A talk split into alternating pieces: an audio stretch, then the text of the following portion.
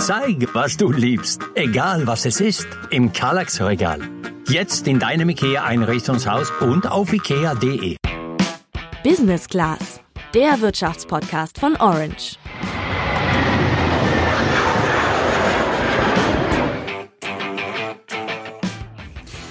Als das Thema für den heutigen Podcast feststand, da habe ich meinen Blick mal so ein bisschen durch meine Wohnung schweifen lassen und mir ist aufgefallen, dass ich ganze vier Kallax-Regale besitze in den verschiedensten Größen und darüber hinaus das ganze andere Mobiliar eigentlich auch von Ikea kommt, bis auf die Küche. Julian, meinst du, das muss mir peinlich sein? Ja, also peinlich würde ich jetzt nicht sagen, aber also es klingt schon so, als wärst du so ein Ikea Ultra. Also das darfst du ruhig so nennen. Ich äh, wehre mich zumindest nicht gegen den Vorwurf. Also ich meide ja Ikea ehrlich gesagt. Wenn ich nicht unbedingt zwingend hin muss, dann gehe ich auch nicht hin. Aber vielleicht ändert sich das bald, denn Ikea will sich ja auch verändern. Das hat der Konzern am Mittwoch angekündigt. Wieso die großen blau-gelben Einrichtungshäuser an den Stadträndern nur noch Auslaufmodelle sind, das erfährst du heute im Podcast. Ich bin Julian. Und ich bin Sandra.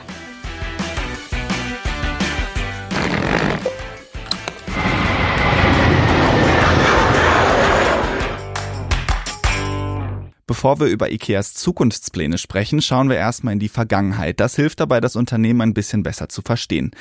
Zarte 17 Jahre war IKEA-Gründer Ingvar Kamprad alt, als er sein Unternehmen im Jahr 1943 in einem kleinen schwedischen Örtchen namens Agunarit gründete. Anfangs verkaufte er da Dinge wie Kugelschreiber, Bilderrahmen und Tischdecken. Von Kallax und Billigregalen gab es da noch nicht mal einen Bauplan. Erst vier Jahre später, also im Jahr 1947, hat Kamprad dann angefangen, Möbel per Versand zu verkaufen. Sein Lager war ein kleiner Schuppen in der Nähe von seinem Elternhaus. Nochmal vier Jahre später veröffentlichte er dann den ersten IKEA-Katalog und das Innovative daran war, dass die Möbel nicht einzeln abgebildet waren, sondern als Teil einer fertig eingerichteten Wohnung. Noch heute ist der IKEA-Katalog das wichtigste Marketinginstrument des Unternehmens und gilt als das meistverbreitete Buch der Welt. Und das noch vor der Bibel. Ab Mitte der 50er Jahre hat IKEA dann eigene Möbel entworfen. Ab diesem Zeitpunkt hat sich das Geschäft dann auch nur noch auf Möbel konzentriert.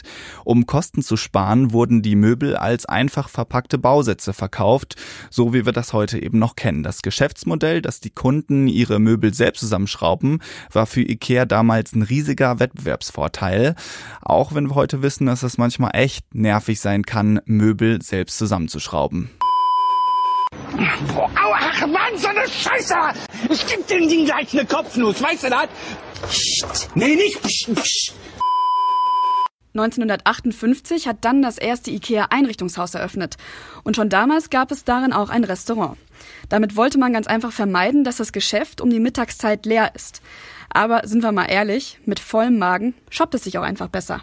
Dass IKEA Möbel zu Niedrigpreisen angeboten hat, war für die Kunden natürlich super. Die Besitzer von anderen Möbelhäusern fanden das aber gar nicht gut, weil sie sich eben in ihrer Existenz bedroht sahen. Daher haben sie in den 60er Jahren zum Boykott von IKEA aufgerufen und die schwedischen Zulieferer dazu gezwungen, IKEA keine Ware mehr zu schicken. Kamprad hat die Produktion seiner Möbel dann einfach nach Polen verlegt und konnte die Möbel daher noch günstiger verkaufen. 1965 hat IKEA dann in der Umgebung von Stockholm eine Filiale eröffnet und der Ansturm auf dieses Möbelhaus war so groß, dass es den Mitarbeitern im Lager nicht gelungen ist, die Ware auch schnell genug an alle Kunden herauszugeben.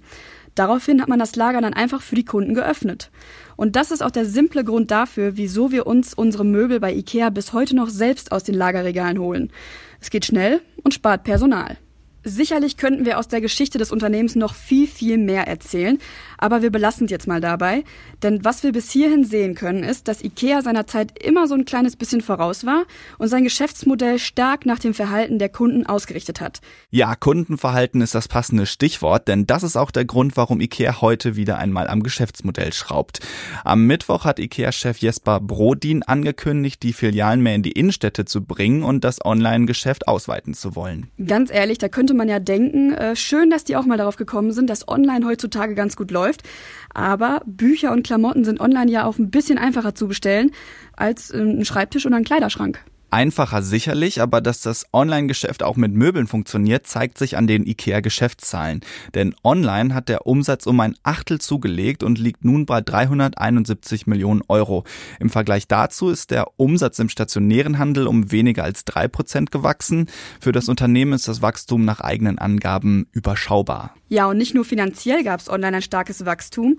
Im vergangenen Jahr haben 286,3 Millionen Menschen die Internetseite von IKEA angeklickt und das sind 9 Prozent mehr als noch im Jahr zuvor. Die Besucherzahl in den Möbelhäusern blieb mit 100 Millionen aber nahezu gleich. Da ist es ja eine logische Konsequenz, mehr aufs Online-Geschäft zu setzen. Und passend dazu möchte IKEA mehr Distributionszentren errichten. Das klingt kompliziert, ist aber nichts weiter als ein Zentrum, in dem die Waren sortiert, gelagert und schnell an den Kunden geliefert werden können.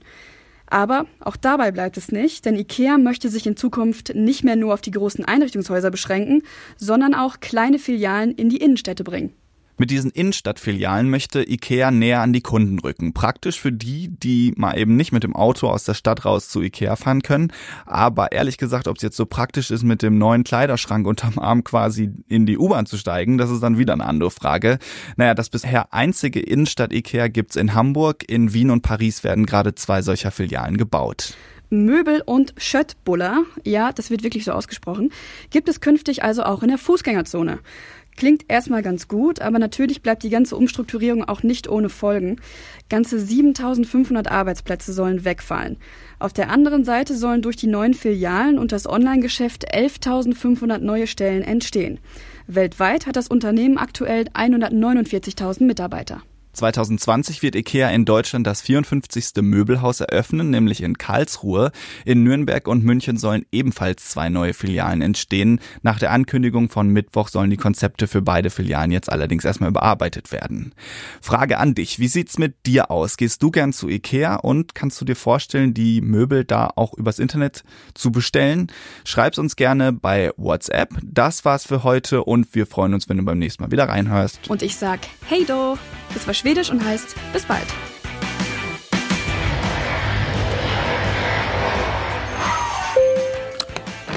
Business Class, der Wirtschaftspodcast von Orange.